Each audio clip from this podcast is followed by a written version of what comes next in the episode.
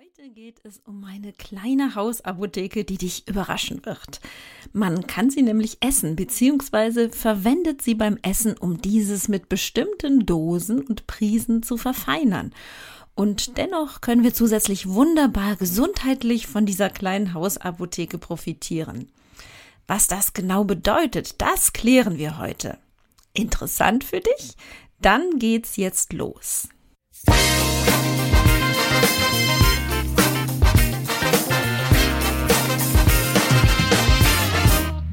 Das ist euer Podcast für die Frau 40 plus. Hier geht es ums Abnehmen oder Gewicht halten, um die Wechseljahre Darmgesundheit und Achtsamkeit. Und damit herzlich willkommen zum Podcast Die, die Menobitch Melo mit der Webapothekerin Linda Venent.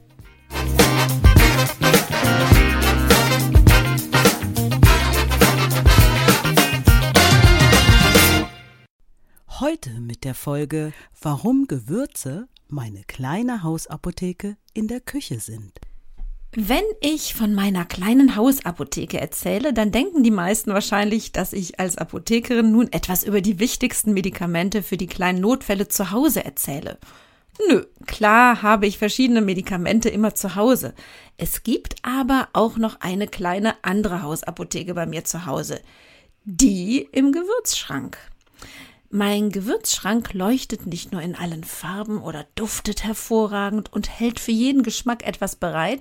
Nein, du findest wahre Superfoods, also alles Könner bei meinen Gewürzen. Und da wir in der letzten Folge schon über Superfoods gesprochen haben, möchte ich die Folge direkt heute mit einigen Geschmacksexplosionen ergänzen oder vielmehr komplettieren, denn Gewürzen werden schon seit vielen Jahrhunderten positive Eigenschaften und Wirkungen nachgesagt. Heutzutage sind die vielen guten Eigenschaften davon auch meistens belegt, obwohl wir Gewürze vor allem natürlich aufgrund ihres Geschmackes und ihrer Würze wegen zu unserem Essen oder Trinken hinzugeben. Zeit also im Sinne der Superfoods mal unsere Gewürze ein wenig näher kennenzulernen und sie dann noch bewusster oder auch häufiger einzusetzen. Heute geht es dabei also um Gewürze mit Superfood-Charakter, also denen, die eine besonders gesundheitsfördernde Wirkung aufweisen oder denen diese zumindest nachgesagt wird. Natürlich gibt es auch noch viele andere natürliche Hausmittelchen. Ich denke da an die Zwiebelsäckchen bei Ohrenschmerzen oder die Quarkwickel bei Entzündungen. Wenn du nun damit rechnest, dann muss ich dich vertrösten, denn darum geht es dann vielleicht ein anderes Mal. Heute tauche ich mit dir ausschließlich ein in die wundervolle Welt der wunderbar duftenden Gewürze. Kurkuma. Kurkuma ist ein Ingwergewächs, schmeckt jedoch viel milder als Ingwer. Zum Ingwer werde ich aber auch noch kommen. Kurkuma ist scheinbar das Gewürz, über welches es die meisten Studien gibt. Die Gattung ist wahrscheinlich schon mehr als zwölf Millionen Jahre alt. Die bekannteste Gattung ist Kurkuma longa, die man bei uns unter Gelbwurz kennt. Genutzt wird von den Pflanzen der unterirdische sogenannte Rhizomteil. Natürlich verdanken wir vor allem unserem Gewürzgemisch mit Namen Curry die gelbe Farbe dem Kurkuma, denn der Inhaltsstoff Kurkumin lässt die intensiv orange-gelbe Farbe entstehen. Dies nutzt übrigens auch die Lebensmittelindustrie zum Anfärben von Senf oder Margarine aus, indem sie mit Kurkumin, dem Farbstoff E100, anfärbt. Was ist nun dran am Kurkumin? Natürlich gibt es hier viele Ansätze, was das Kurkumin alles können soll, darf oder auch nicht. Der Münchner Mediziner Peter Schnabel, ein Allergologe und Dermatologe der TU München, hat mit seinen Kollegen drei Jahre lang Studien hierzu durchforstet und sein Fazit lautete 2017, nicht eine einzige Arbeit bringt den Nachweis, dass es irgendwelche Wirkungen bei den vielen, vielen Erkrankungen gibt. Kurkumin wird praktisch als Allheilmittel angepriesen, nicht nur gegen Krebs. Das stimmt schlicht und ergreifend nicht. Hm, warum spreche ich dann heute aber über Kurkumin als Superfood?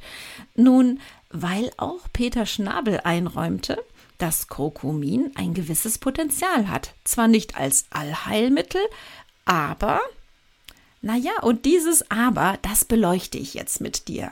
Kurkumin wirkt vor allem entzündungshemmend und antioxidativ. Das heißt, dass gewisse schädliche Vorgänge, nämlich Oxidationsvorgänge im Körper, abgemildert oder sogar abgebremst werden können. Wie kommen Oxidationsvorgänge im Körper zustande? Das Wort Oxidation kennst du vielleicht noch im hintersten Stübchen deines Schulwissens aus dem Chemieunterricht. Eine Oxidation ist ein chemischer Prozess, bei dem ein sogenanntes Molekül ein Elektron abgibt. Uh, ganz schön kompliziert. Also einfacher erklärt, du siehst diesen Prozess ganz häufig im Alltag.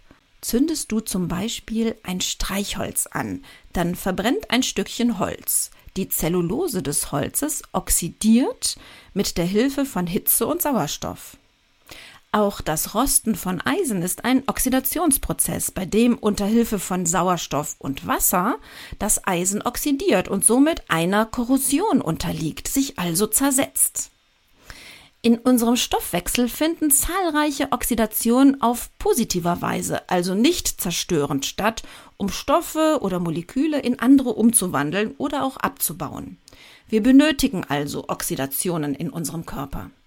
Problematisch sind eher die Abfall- oder Abbauprodukte dieser Oxidationen.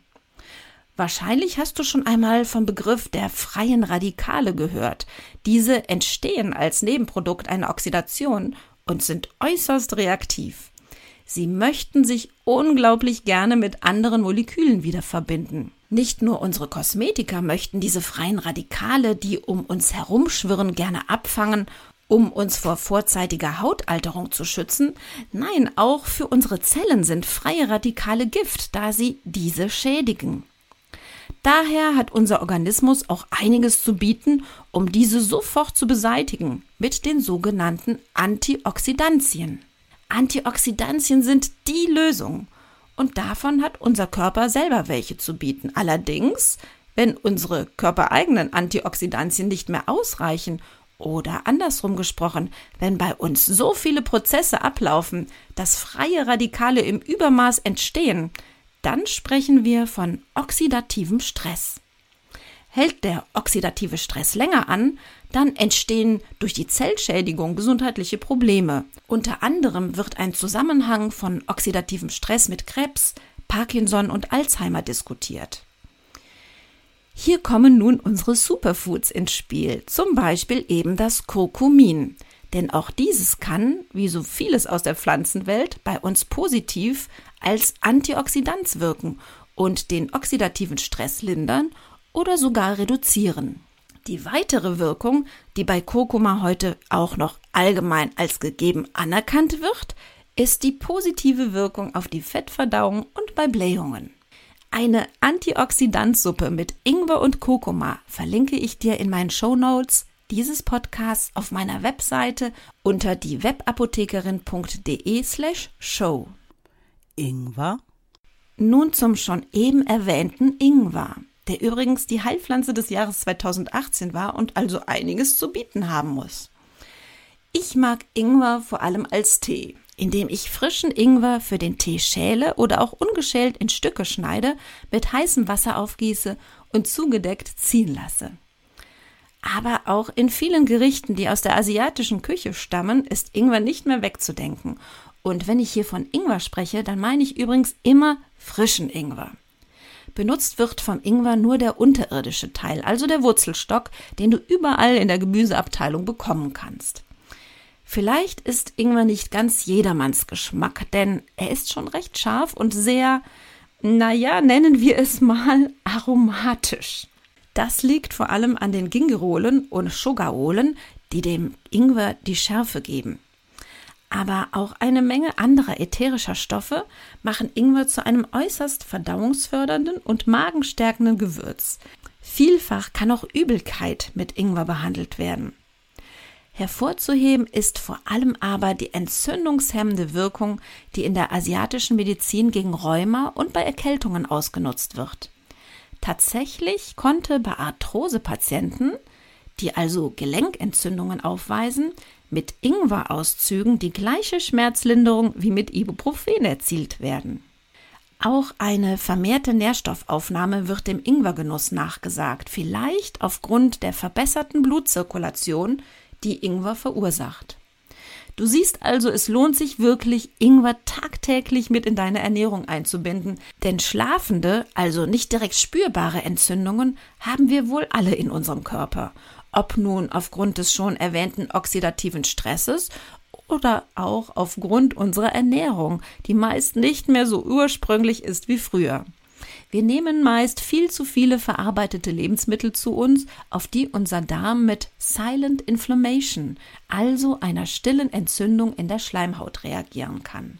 Wenn du dazu mehr wissen möchtest, dann hör dir einfach nochmal meine Podcast-Folge zum Darm an. Kreuzkümmel?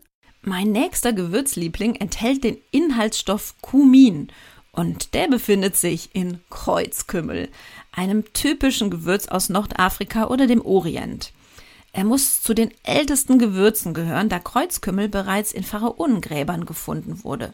Diese sehr kleinen Samen ähneln dem Kümmel, auch der Inhalt ist ähnlich und wirkt wunderbar bei Blähungen, also liegt es nah, alle Gerichte, die ohnehin schon eher Blähungen verursachen, wie Hülsenfrüchte, also Bohnen, Erbsen oder alle Kohlarten, mit Kumin zu würzen, also mit Kreuzkümmel.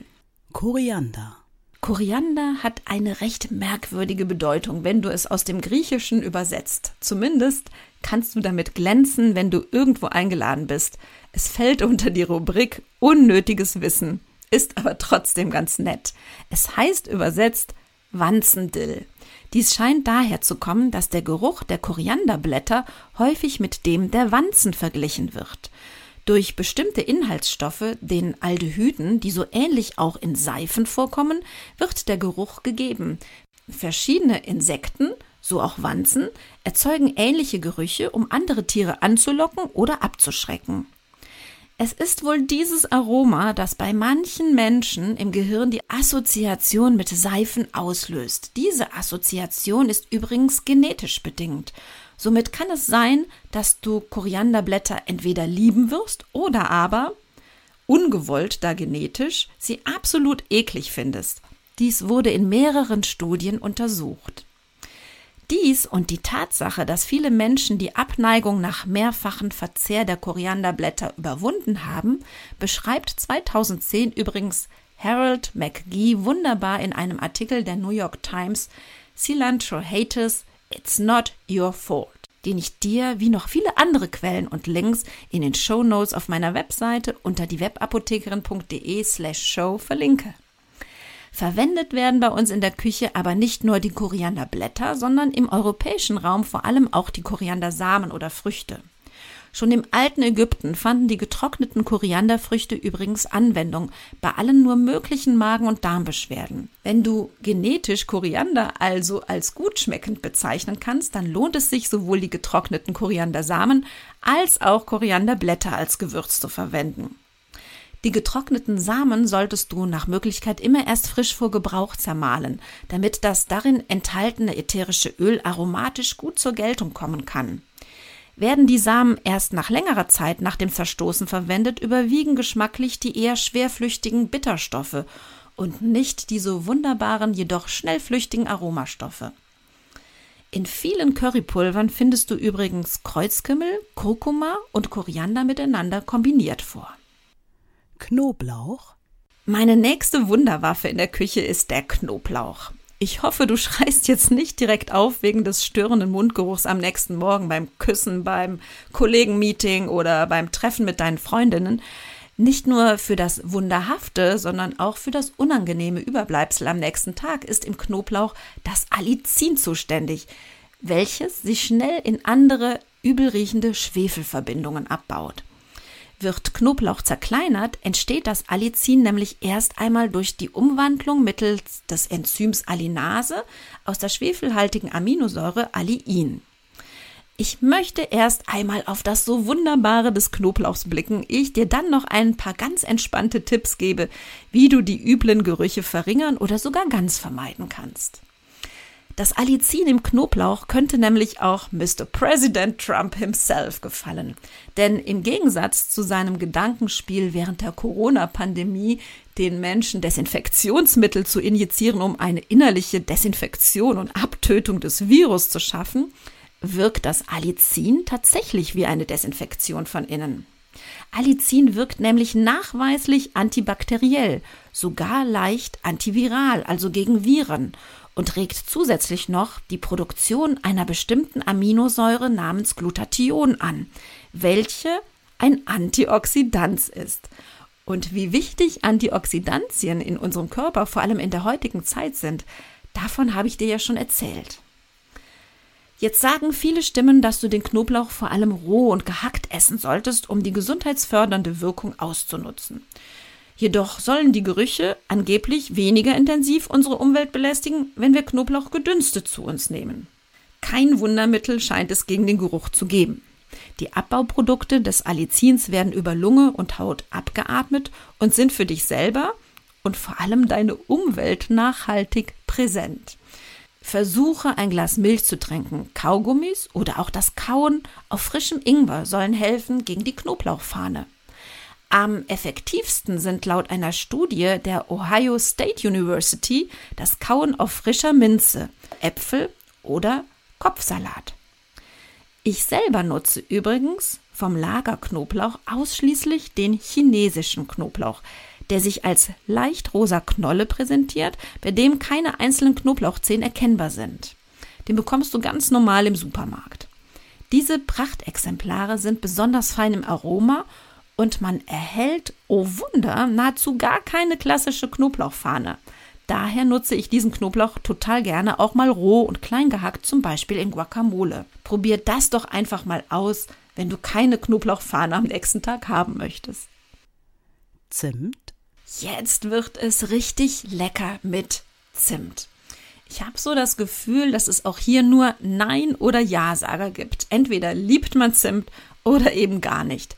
Für mich ist Zimt bei vielen Süßspeisen nicht wegzudenken, sei es bei Pfannen und Apfelkuchen oder Milchreis, Zimtsternen und Lebkuchen, aber auch im Gemüse, zum Beispiel im Rotkohl oder auch in Soßen lässt sich Zimt immer wieder gut unterbringen.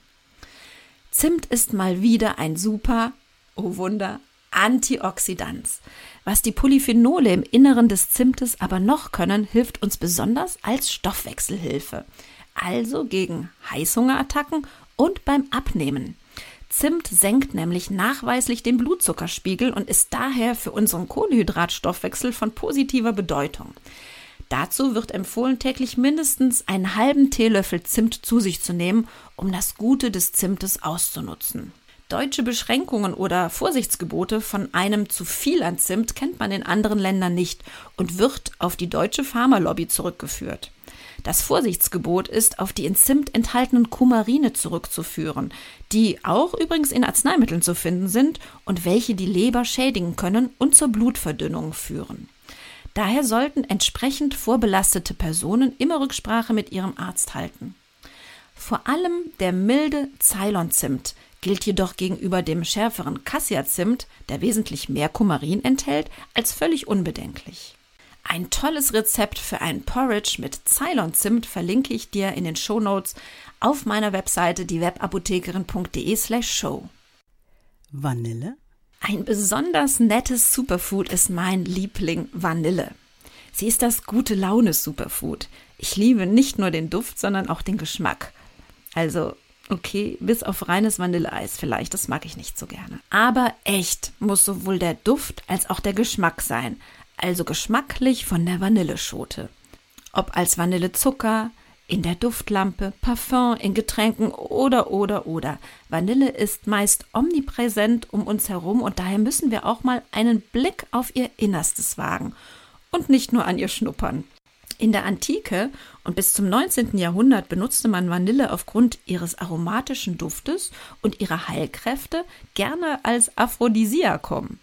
Da bekommt das Vanilleparfum heute natürlich seine ganz eigene Bedeutung, denn auch das chemische Imitat Vanillin wirkt anlockend auf das andere oder das gleiche Geschlecht. Die Wirkung von Vanille kann ich bei mir selber sehr gut beobachten. Beruhigend und stressreduzierend. Nicht von ungefähr wird dieser Duft gerne in Geschäften für ein entspanntes und stressfreies Shoppinggefühl verwendet. Auch im Tee nutze ich als Räubersch-Tee-Liebhaberin gerne die Variante mit Vanille. Ein echter Abendschmeichler ist aufgeschäumte, heiße Mandelmilch mit echtem Vanillepulver oder Vanillemark. Bam! Und der Stress des Tages ist vergessen. Vanille kann aber so viel mehr, denn es wirkt antimikrobiell, also desinfizierend, vor allem die frische Vanilleschote. Und sie enthält unglaublich viele Mineralien, Magnesium, Kalium und Calcium. Und Calcium ist der Bestandteil, der den oben beschriebenen Beruhigungseffekt auslöst, denn Calcium löst Cortisol, unser Stresshormon. Das unterstützt dich übrigens dann auch gut beim Abnehmen. Und wenn du dir jetzt sagst, super, Calcium, dann nehme ich doch jetzt Kuhmilch statt der oben erwähnten Mandelmilch, vergiss es. Das Calcium aus der Kuhmilch benötigt dein Körper mal eben, um die Säure zu neutralisieren, die Milchprodukte bei uns hinterlassen. Und schwupps ist das Calcium auch verbraucht. Naja, aber die Kuhmilch beleuchten wir noch einmal in einer anderen Folge. Geforscht wird übrigens auch rund um die antioxidative Wirkung der Vanille die sie unter anderem zu einem hilfreichen Wirkstoff im Kampf gegen Alzheimer machen könnte. Moringa? Der Wunderbaum Moringa, die afrikanische Allzweckwaffe, ist auch bekannt unter dem Namen Meerrettichbaum. In Moringa finden sich so ziemlich alle Nährstoffe, die der menschliche Organismus braucht, sagt der österreichische Moringa-Experte und Buchautor Richard Segmüller. Sicher sind der besonders hohe Anteil an Vitamin A, C, E und K. Hinzu kommen Eisen, Kalium, Calcium und Antioxidantien. Moringa enthält beispielsweise siebenmal mehr Vitamin C als Orangen und 17 mal mehr Calcium als Milch. Moringa enthält alle acht essentiellen Aminosäuren. Das sind Eiweißverbindungen, die unabdinglich für einen gesunden Stoffwechsel und eine stabile Psyche sind. Außerdem ist Moringa eine der wenigen veganen Quellen für Omega-3-Fettsäuren.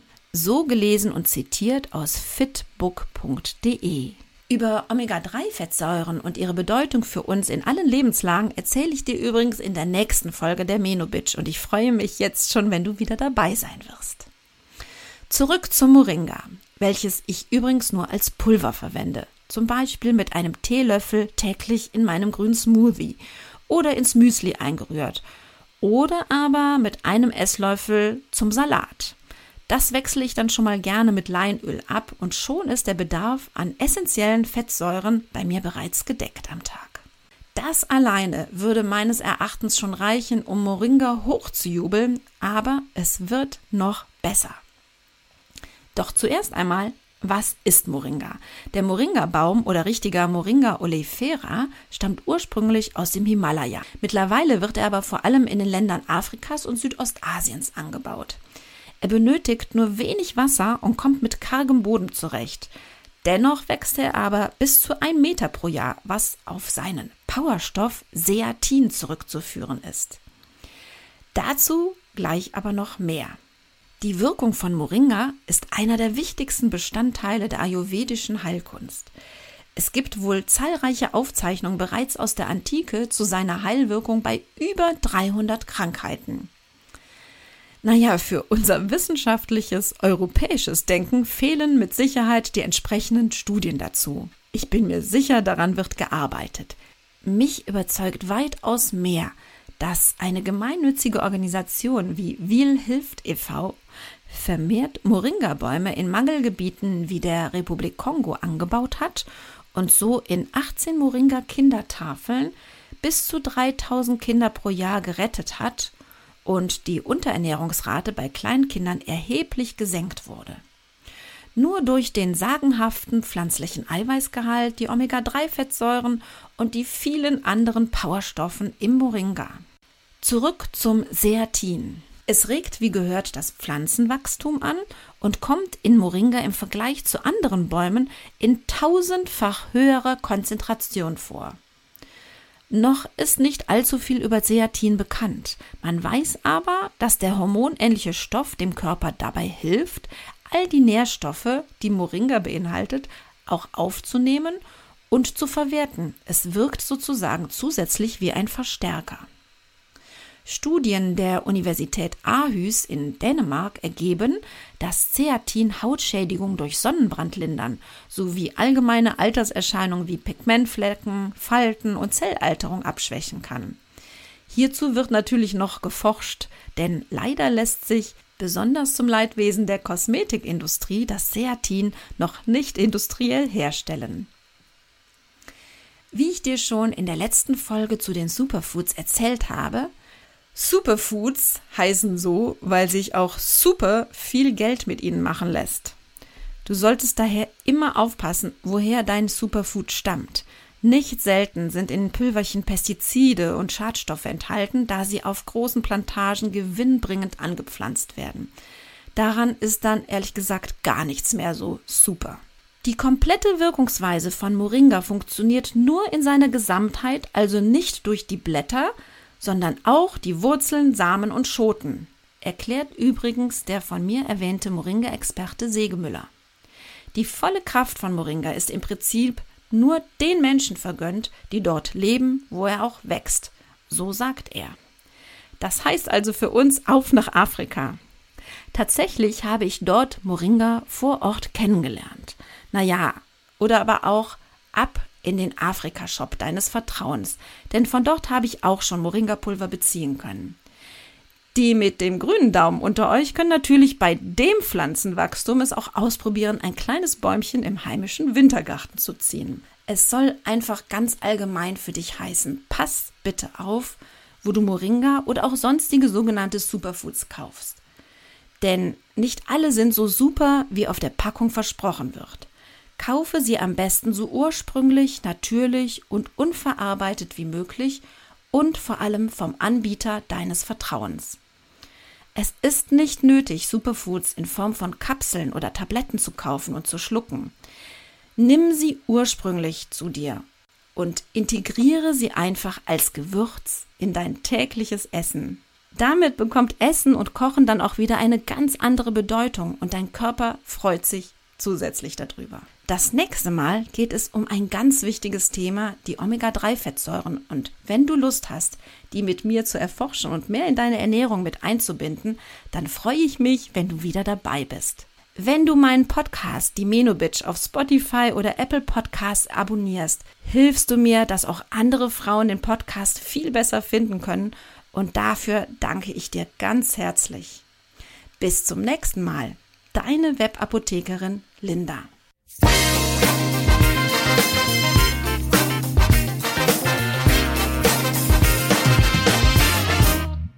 Das war der Podcast Die Menobitch. Fortsetzung folgt.